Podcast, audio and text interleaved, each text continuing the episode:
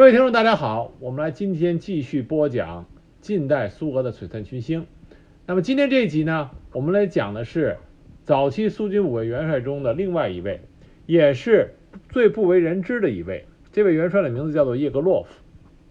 他实际上身上有很多的谜团啊。为什么这么说呢？因为叶格洛夫他出身于第一骑兵军派系，和斯大林的关系很不错，但同时呢。他又比布琼尼、弗罗西洛夫这些这两位元帅有更加高深的军事理论水平，以及对现代化战争的理解。他在如何指挥现代化作战，以及苏联红军如何适应现代化作战上，和图哈切夫斯基的理论走得很近。所以，他是一个从派系来说，斯大林忠实的信徒。从军事指挥能力上是呃军事指挥能力上来说，又适合于现代化作战。按照道理，他不应该在大清洗、大肃反中被冤杀掉。可是恰恰他就是在大清洗中被莫名其妙的啊给干掉。直到今天，到底叶格洛夫为什么被斯大林最终下狠手清除出了苏联红军，落得一个身死的下场？这依然没有一个明确的答案。关于他怎么死的，也是一个谜团，众说纷纭，有好几种说法。那么在今天这一集的最后，我会给大家讲。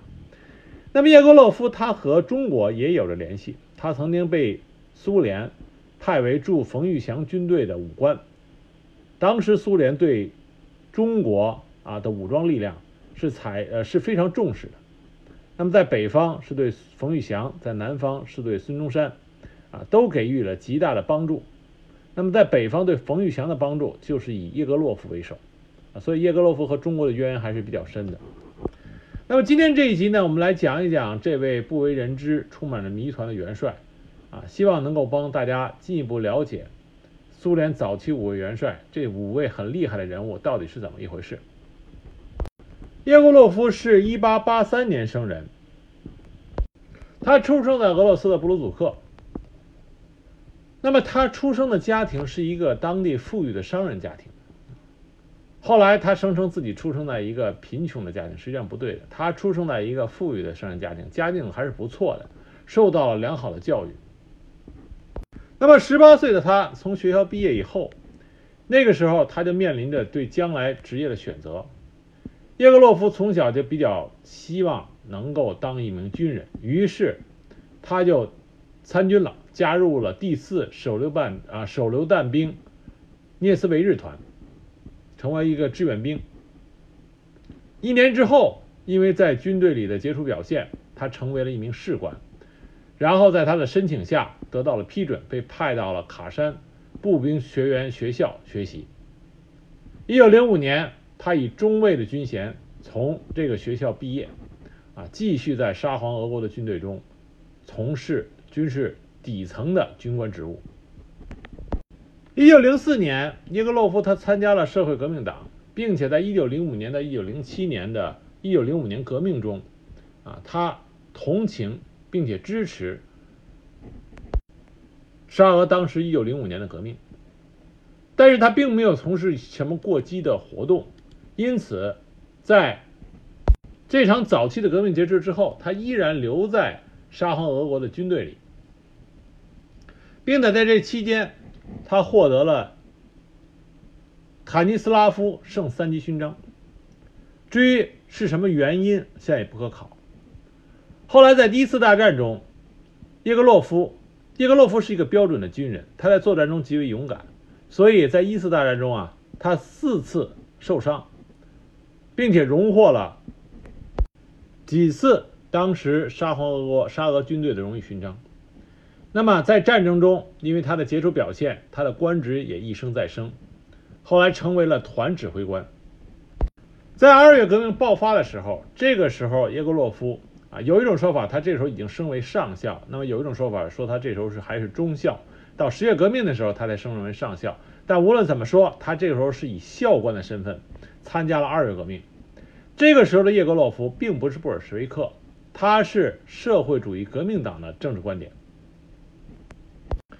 叶格洛夫后来斯大林曾经评价过他，说了无论他的政治信仰如何，但是他是一个优秀的军事指挥官。叶格洛夫的的确确配得上这种说法。首先从他的官职上来说，他已经是校级军官了，这在后来苏军的这五位元帅中，他是独一份儿。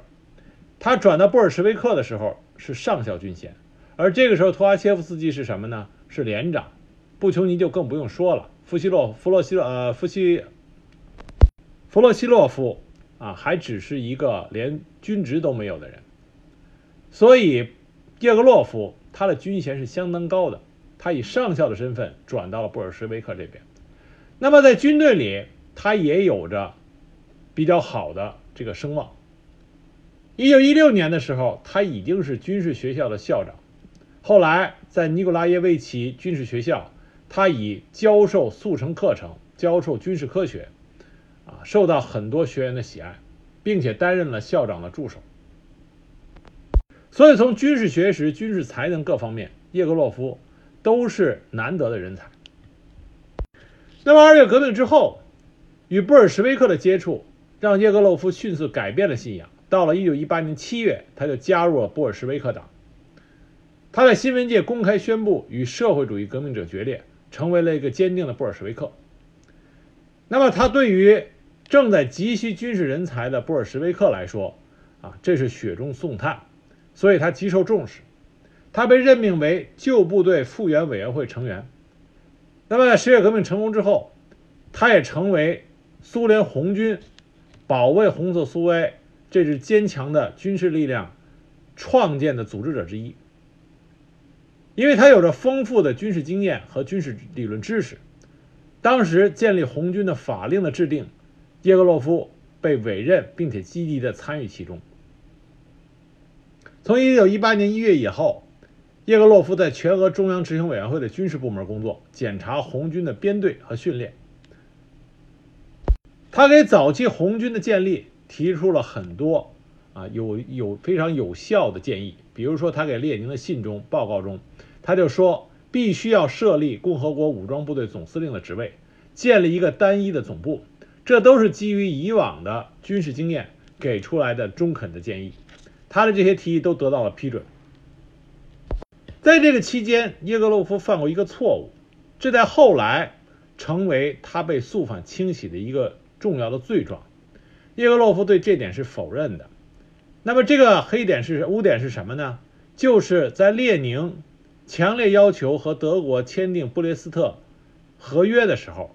当时有很多人抨击列宁，而叶格洛夫就是其中之一。当时他在公开的场合就说列宁是德国间谍，这成为啊，这成为叶格洛夫后来的罪状之一。紧接着，苏俄红色苏维埃政权面临着残酷的内战形势，邓尼金、高尔察克、弗兰格尔、捷克斯洛伐克军团等等。这些反红色苏维埃的势力在各处兴起了战事。叶格洛夫作为一个少有的具有正规军事经验和指挥才能的红军早期的领导人，被派到了最前沿，帮助组织部队进行指挥，保卫红色苏维埃。那么叶格洛夫呢？首先呢是在1918年8月率领部队在巴拉绍夫和卡梅申地区。同克拉斯诺夫哥萨克白匪作战。十月份，又以原来的部队为基础，组建了南方面军第九集团军。到了十二月，他被授予了一个重任，就是组建第十集团军。那么，第十集团军在苏俄早期内战的这个进程中啊，赫赫有名。为什么？因为正是这支集团军参加了查理金保卫战，而。第十集团军的最高领导人就是叶格洛夫，他和弗洛西洛夫在斯大林的领导下，在查理金打了一场虽然艰苦万分，但是取得了最终胜利的保卫战。这期间，叶格洛夫的指挥能力以及英勇作战的这种精神都得到了体现。同时，他还和斯大林建立起了一个非常深厚的友谊。一九一九年五月二十五日，邓尼金的大部队在普列特尼奥夫村地区强渡萨尔河。叶格洛夫率领骑兵第六师对敌发动攻击，歼灭了邓尼金部队的大概三个骑兵步兵团。因公在一九一九年七月，他又被任命为第四十四集团军司令，在第聂伯河的左岸乌克兰地区，进一步对白卫军的进攻进行打击。那么叶格洛夫作为一个军事指挥官，他堪称是完美的。不仅在指挥上，并且在前沿战斗上，他都做到了一个军事指挥官应该做到的事情。他经常镇定自若地拿着一支步枪站在战士的队伍中，因为那个时候内战是极其残酷的，经常面对白卫军的进攻，因为白卫军有大批的刚开始邓尼金匪帮有大批的机动的骑兵部队，邓尼金的指挥艺术也是相当高超的，他并不是个窝囊废。相反来说，邓尼金的指挥也很厉害。他利用他的骑兵部队，对他的对手苏联红军也经常进行迂回和包抄。所以，红军部队在早期的内战中，经常会碰到要和白卫军进行殊死的拼杀。那么，红军的指挥官要作为一个部队的领袖，一个灵魂人物，冲在战斗的最前沿。叶格洛夫做到了这一点。据后来的战士回忆啊，有一次叶格洛夫冲在最前面，直接跟敌人拼刺刀。他当时锁骨上方被一颗子弹击中，出血很严重，但他始终坚持在战场上，一直到他召集的增援部队到达为止，这才撤下了火线。对于赫赫有名的第一骑兵集团军的建设。叶格洛夫也是做出了重大贡献。我们都知道，布琼尼是第一骑兵军军长，弗洛西洛夫是政委，但很多人不知道的是，叶格洛夫是最高统帅部派到骑兵第一集团军的特派代表。所以，三个人合力把第一骑兵军才建立成为一支敢打敢拼、攻无不克、战无不胜的部队。啊，叶格洛夫和第一骑兵军有着极深的渊源。正是因为叶格洛夫他高超的指挥能力。得到了红色苏维埃高层的认可，他被任命为苏维埃共和国南方面军的司令。这是一九一九年十月初的时候发生的事情。他所面对的就是要解除邓尼金对莫斯科造成的实际威胁。那么，根据总司令的指示，叶格洛夫他选择了从侧翼向心突击的这样一个机动式的啊战役作战方式，达成了对敌军主力的合围。他在这个战役对面对邓尼金的这个战役中，注重了使用骑兵大部队。我们前面讲布琼尼的时候就提到过，骑兵第一集团军在歼灭邓尼金的白卫军的过程中起到了重要作用。那么可以说，布琼尼和弗洛西洛夫是具体在骑兵部队在前沿战术指挥的重要实施人。那么在整个战役战役层面对骑兵部队的使用，这个是由叶格洛夫。他来设计并且完成指挥的。一九二零年一月十日，叶格洛夫就任西南方面军司令，而这个时候，像布琼尼、弗洛西洛夫都是他的手下。真正能和叶格洛夫平起平坐的，是担任西方面军司令员的图阿切夫斯基。所以，叶格洛夫是可以和图阿切夫斯基在军事指挥上啊相提并论的人物。在叶格洛夫的指挥下。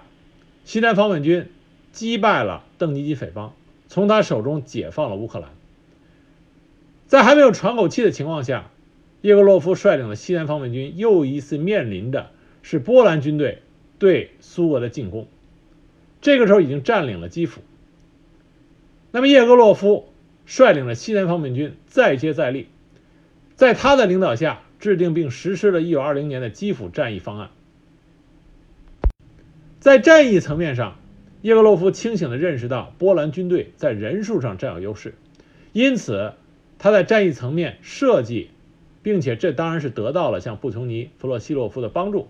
那么，他就在战役层面制定了重视突然性、集中兵力、兵器与主要突击方向，利用波兰军队战线拉得过长，采取果断的机动和合理的使用大规模的骑兵部队，这样就创造了基辅战役巨大的胜利战果，将波兰军队一次性的从乌克兰地区就击退，然后一直红军一路追杀下去，杀入了波兰的境内。苏波战争早期，苏联红军的巨大胜利是在图哈切夫斯基和叶格洛夫这两位具有极高军事指挥才能的苏军最高领导人共同合力的合作下达成的。啊，这既不是图哈切夫斯基一个人的功劳，也不是叶格洛夫一个人的功劳，是两个人合力而做。这两个人的军事才能都非常厉害。但很可惜，在苏波战争的后期，这两位杰出的军事统帅并没有能够通力合作。图哈切夫斯基想一个人拿下华沙，叶格洛夫和他的政委斯大林两个人想拿下利沃夫，结果分兵，被波兰军队抓住机会，两边谁也没有成功，造成在波兰境内苏联红军最终折戟在华沙城下。那么不可避免的，叶格洛夫也被卷进了到底苏波战争最后红军的失利谁的责任？那当然，叶格洛夫是和斯大林、布琼尼、弗洛西洛夫他们站在一起，因此和图哈切夫斯基就有了矛盾。但是叶格洛夫在国内战争中的卓越功勋也得到了认可，受到了共和国革命军事委员会的通令嘉奖。一九二一年起，他担任基辅军区司令；四月起，担任彼得格勒军区司令。内战结束之后。一九二四年起，他任乌克兰和克里木武装部队司令。他积极参与了一九二四年到一九二五年的军事改革。一九二五年到一九二六年，他到中国去任驻中国的武官。一九二七年到一九三一年，他任白俄罗斯军区司令。一九三一年起，他任的是工农红军司令部总参谋长。所以说，叶格洛夫他是担任过红军的参谋长的。一九三七年五月起。任苏联副国防人民委员。一九三五年，他和其他四位元帅一起被授予了元帅衔。那么，在和平时期，担任苏联红军发展的重要领导人之一。这个阶这个阶段，叶格洛夫主要做出了两个重要贡献。第一个就是叶格洛夫他的军事素质、知识水平都比较高，他对现代化战争也是有着深入的理解。他清楚地认识到，坦克将在即将到来的现代化战争中发挥关键的作用。他是当时苏联红军力主坚持加强装甲部队、发展坦克建设的苏联指挥官之一。他曾经给苏联军革命军事委员会递交过多份的军事报告，这些军事报告里边显示出叶格洛夫对于未来战争。的一种前瞻性的深刻理解，比如说，一九三二年，他提出的论文是《红军三十年代初期的战术和作战艺术》，提倡未来战争中作战的机动性。他认为，主要的任务要同时在不仅要在自己的国境内，而且要深入到敌人的领土部署敌对行动，用一种全方位的立体性的战啊这个战的战役部署，来完成对敌军进攻的防御。他提交的军事报告成为后来颁布的大纵深战斗组织暂行条令的基础，而这个条令为后来卫国战争中苏军能够迅速的掌握大纵深战斗理论，并且在实战中进行实施有所帮助。那么，在叶格洛夫早期的军事生涯以及和平时期这段时期啊这段时间段，他和斯大林的关系是非常好的。斯大林和叶格洛夫，他们俩之间用的是一种亲密的称呼“你”，这在斯大林的和周围人的关系里是罕见的。在苏联的语言中啊，“您”是一种敬称，有的时候也代表着一种疏远，“你”却是一种非常亲密的称呼。叶格洛夫经常跟斯大林俩人一起喝酒，喝酒，啊，他是斯大林的酒友，两个人关系很密切。斯大林自从查理金战役的时候。和叶格洛夫共事，在这之后，他很看重叶格洛夫的军事能力。一九二一年，在第九届全苏苏维埃代表大会上，斯大林亲自将叶格洛夫推向推荐给全俄中央执行委员会。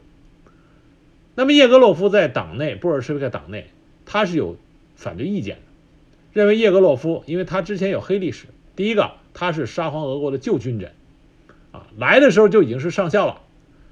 那么第二个，他曾经参加过社会主义革命党，不是纯粹的布尔什维克出身，因此很多人说他抨击他，说他不是一个合格的好的共产党员。那么当时斯大林为了推他，推叶格洛夫上位。就在会议上直接就说，说说叶格洛夫是一个坏共产党员，那又怎么样？乌波列维奇还不是个好的共产党员，可是我们还提名他作为全俄中央部执行委员会委员。叶格洛夫是一个不好的共产党员，但是他是一个好的指挥官。我们必须让一个好的指挥官能够当选。就是因为斯大林的这种大力推荐，叶格洛夫才能够在苏联红军中啊地位。不断的上升，当然这和叶格洛夫他本人的军事能力也是挂钩的，但是没有斯大林的支持，叶格洛夫不可能得到与他的军事能力相匹配的位置。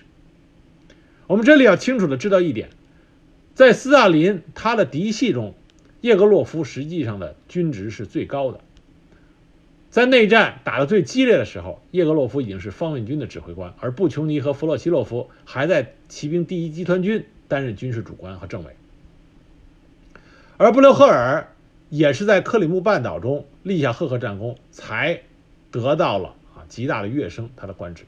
因此可以说，叶格洛夫是斯大林嫡系的这些军事主官里边唯一一个可以和图哈切夫斯基相匹敌的啊重要人物。所以由此可见，斯大林对他是极为重视。那么叶格洛夫本人呢，也对斯大林。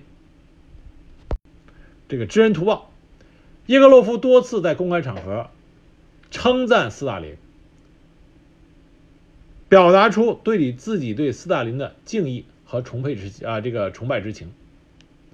他在他的写的叶格洛夫写了很多关于苏俄内战的书籍，比如说他在讲击败邓尼金的这本书，这是在一九三一年写的，他就说斯大林在内战中是一个伟大的领导者。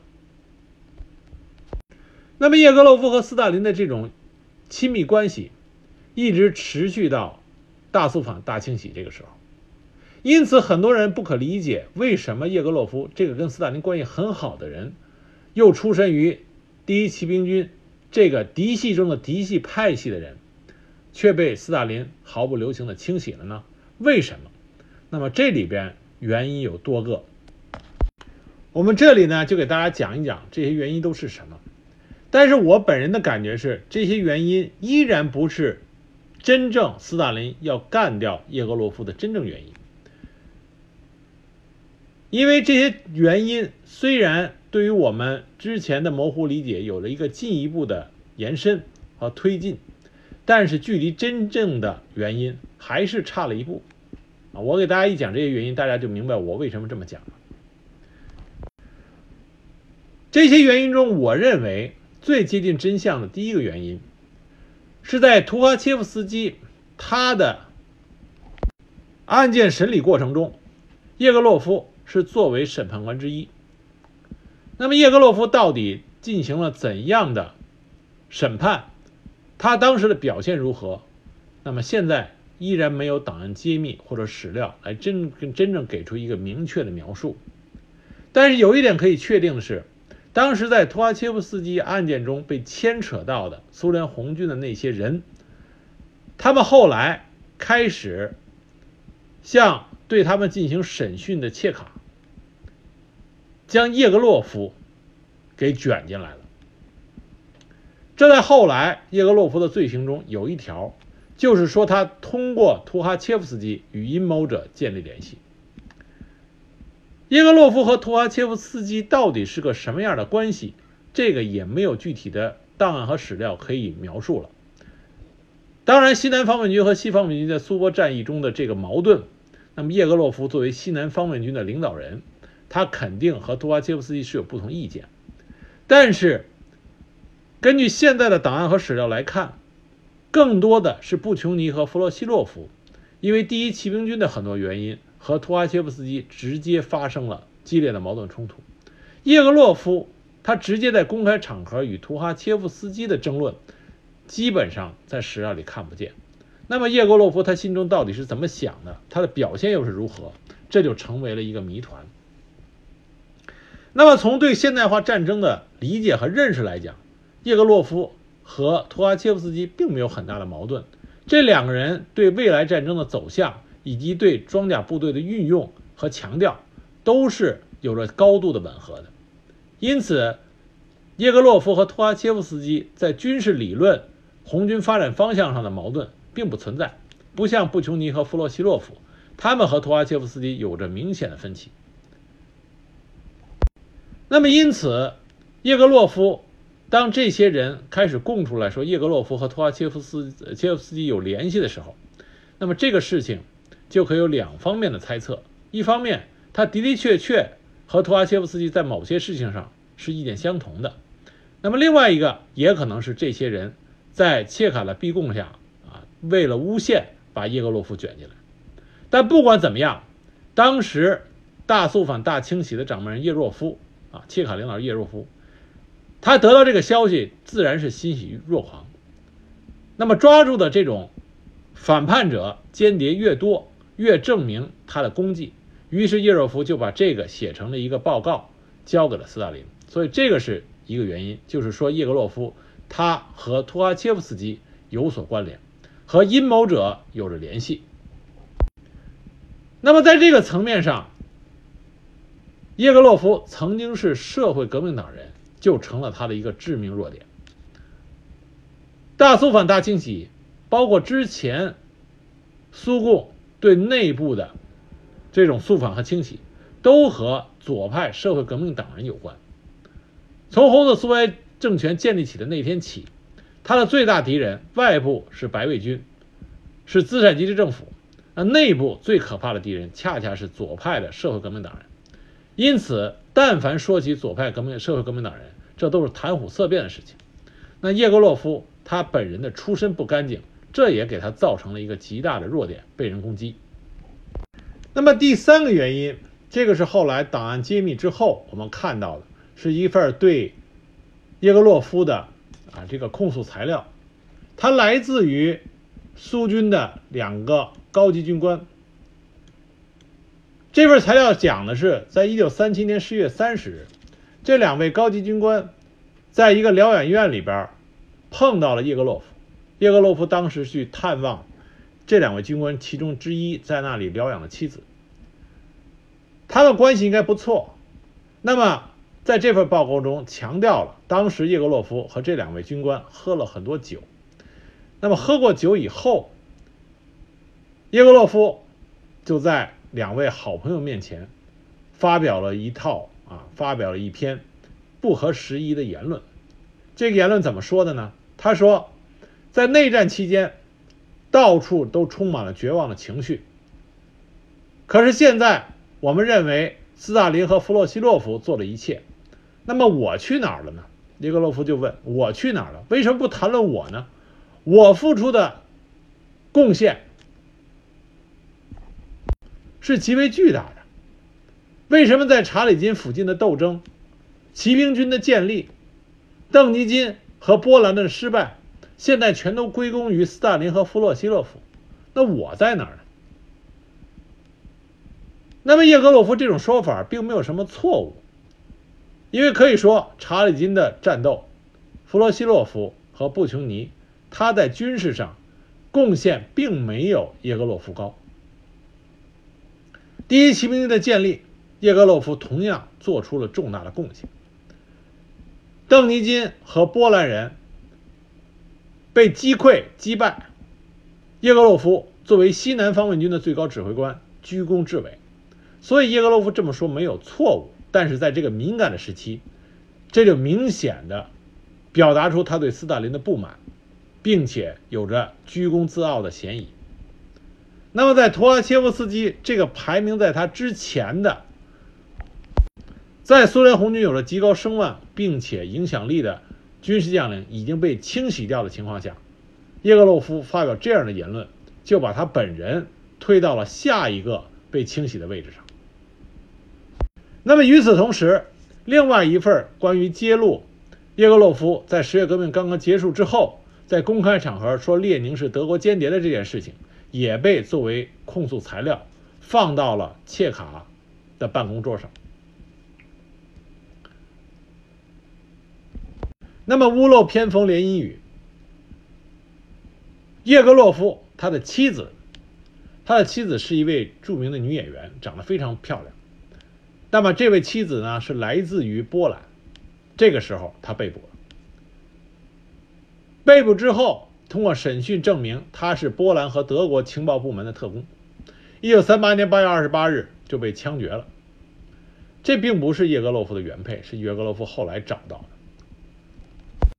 那么，在这个妻子身上还有另外一个说法，这个说法呢，并没有多大的可靠性，因为同样的一个事情，被分别安在了叶格洛夫身上，也安安在了托哈切夫斯基身上。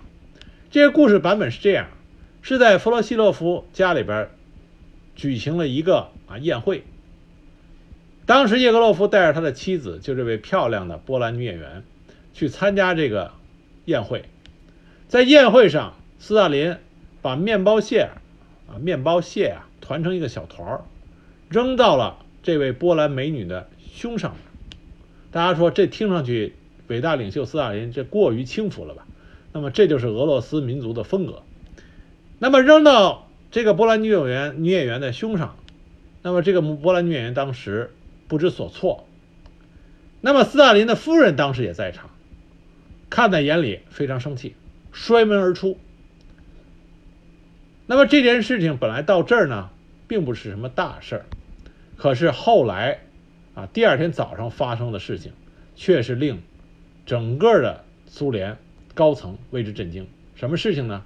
第二天早上，斯大林的妻子被发现死在了斯大林的别墅里，是中弹而死，而斯大林他手里就有着打出子弹的那把手枪。那么至于是自杀还是斯大林发暴脾气一枪把自己的妻子毙了，这个也是个历史的谜团。但不管怎么样，斯大林对他的妻子还是很很真爱的，很挚爱。不管因为什么原因，他的妻子死在了枪口之下，这对斯大林都是一个非常沉痛的事情。那么有人就说，斯大林把这个的责任。就记在了谁把这位波兰美女带到弗洛西洛夫宴会现场啊？谁带来的，谁就在斯大林心里边被记上了一笔血债。那么这个说法呢，纯粹是野史，因为什么呢？因为这位波兰美女，有的人说就是叶格洛夫的这位妻子，也有的人说是图阿切夫斯基带过来。那么想说斯大林对图哈切夫斯基心存怨恨，有人就把这件事灌在了图哈切夫斯基头上；如果要说斯大林对叶格洛夫心怀怨恨，就把这件事情灌在叶格洛夫身上。所以我说这是一个野史，是一个花边新闻一样的东西。但是叶格洛夫他的妻子被定性为波兰和德国情报部门的特工，这是真实发生的事情。那么叶格洛夫后来专门给斯大林写了一封信。把自己和自己这位被划为间谍的妻子彻底的切除干净，但这个并不能洗清他的嫌疑。斯大林对叶格洛夫的这种认知态度上的转变，具体原因如何，我们已经没有办法进行考证。但是这种态度的转变是极为明显的。很快，斯大林就在苏共的高层的会议上正式的。开始对叶格洛夫进行批判。当时在讲话里边，斯大林就强调，这个讲话是专门致苏联军事精英的讲话。在这里边，他就强调说，叶格洛夫是军官家庭的出身，他是一个上校，从沙皇俄国的上校，他从另外一个营地来找我们。以他的出身和认识，和其他的几位元帅相比。他本来不应该被授为元帅，只是因为他在内战中取得的功勋，我们才被迫授予他这个头衔。他指出，如果你被授予了这个头衔，但是你在人民的面前挥霍你人民赋予你的这个权威，那么人民将把你扫除，并提出新的元帅。你只有保持和人民的一致，这样才能够使你保持住你的这个权威和身份。这是一个极度严厉的批评，就警告叶格洛夫：我可以让你当元帅，我也可以把你扫地出门。随着这个讲话，叶格洛夫就被免除掉了苏联第一副人民国防委员的职务，就任高加索军区司令。啊，所有的这些大清洗都是一样，刚开始把副国防人民委员的职位抹掉，下放到具体某一个军区当司令员，这叫最后的考验。但实际上，这个最后考验还来不及你去应对这个考验的时候，你就直接被最后解决了。紧接着。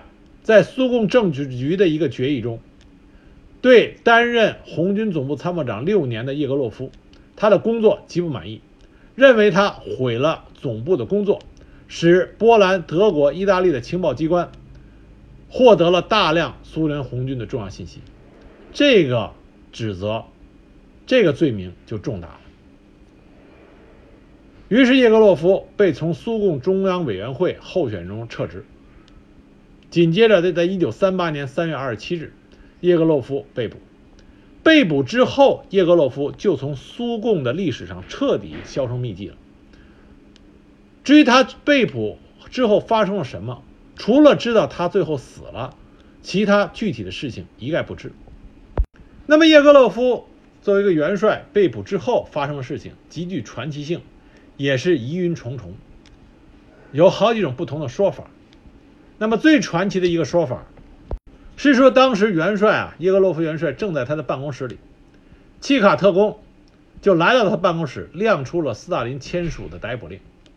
叶格洛夫直接进行了质疑，说我跟斯大林关系这么好，他不可能逮捕我，而且叶格洛夫深知一旦被切卡逮捕，后果不堪设想。于是这位元帅据理力争，那么终于斯大林的特工就想强行逮捕他。叶格洛夫元帅就拔出了列宁赠送的手枪，与特工展开了枪战。他打死了一名特工，但是也被其他特工的子弹击中，身亡。那么特工就回到斯大林身边报告了这件事情，据说给斯大林产生了极大的震动。于是苏联的大清洗就逐渐减弱，最终结束。那么这是一种传奇性的说法，但是这是没有史料支持的。并且和后来苏联档案解密之后发生的时间点也是不吻合，因为在一九三八年二月，叶格洛夫的逮捕令就已经颁布了。官方的说法说他的死亡时间是在一九三九年二月二十二日，这是判处死刑的时间。但另外一种说法呢，是当这个死刑名单送到斯大林面前的时候，斯大林专门把叶格洛夫的名字划掉了，也可能是顾念之前的旧情。不想让这位以前的酒友这么快的就被清洗掉，但是即使这个名字被划掉，但最终叶格洛夫也是死在了被关押期间。一九五六年七月，苏联最高法院军事审判庭答复苏检察院的文件中，也就是给叶格洛夫的女儿准备的叶格洛夫的死亡证明书。宣告叶格洛夫的死亡时间是一九四一年三月十日，是在服刑时间啊，服刑期间死于这个这个日期的。那么至于他的死因是如何，已经无从可考，最少现在解密的档案并没有说清楚。那么我们知道，当时大苏反大清洗的时候，但凡这些红军高级指战员被抓起来以后，切卡都是想尽办法。从这些人身上榨取出更多的信息和情报，无论你是不是元帅，都会遭到折磨。那么，也许叶格洛夫他就在这段期间内，最终不堪折磨，也可能是自杀，也可能是被杀。但总之，这位早期的苏军元帅就这么莫名其妙的在大清洗的过程中就死了。叶格洛夫也堪称是苏联内战期间。战功赫赫的一位战斗英雄，无论在军事指挥上，还是具体作战上，甚至在最前沿拼刺刀，他都有着杰出的表现。就像斯大林说的，他是个优秀的指挥官。对于这么一个传奇的军人，大家可能更不愿意相信他就在监狱里毫无反抗的被折磨致死。大家更愿意相信的是一位英武的军人，面对着诬陷，奋起掏出手枪，与契卡这个大家公认的邪恶势力进行不屈的抗争，最终英勇战死。大家更愿意相信的是这么一个结果。但是根据史料上的具体的细节来看，这个更多的啊还是一个传奇的故事。耶格洛夫并没有能够成为在大清洗之间啊期间一个特立独行的反抗者，他更多的是和其他的像图哈切夫斯基一样束手就擒，最终被冤杀。那么叶格洛夫他的死亡啊是各方面因素综合出出呃综合起来，最终决定了他的命运。早期。他的人生履历和军事生涯的一些缺点、一些弱点，再加上他在性格之上可能没有弗洛西洛夫那样韬光养晦，各种原因综合在一起，让斯大林认为他是一个具有威胁的军队的高级指挥官，所以才痛下杀手。政治斗争的残酷性在叶格洛夫身上就体现的淋漓尽致。政治内斗的这种血腥、无情，是凌驾于任何亲密的私人关系之上。任何的亲密私人关系都没有办法掩盖在权力上的这种威胁和潜在的危险。所以，尽管叶格洛夫和斯大林以你相称，可以勾肩搭背，啊，像战斗民族的其他人一样，一起。豪饮伏特加，纵情高歌，但是真正到了你死我活的政治权利上，叶格洛夫依然是逃脱不了被灭亡的这个悲惨命运。所以他是五位元帅里边三位被冤杀的元帅之一，也是最为扑朔迷离的啊这位元帅。那么今天我们这一集讲完了叶格洛夫。下一集我们就要讲最后一位元帅，也是跟中国关系最密切的啊，这个布勒赫尔。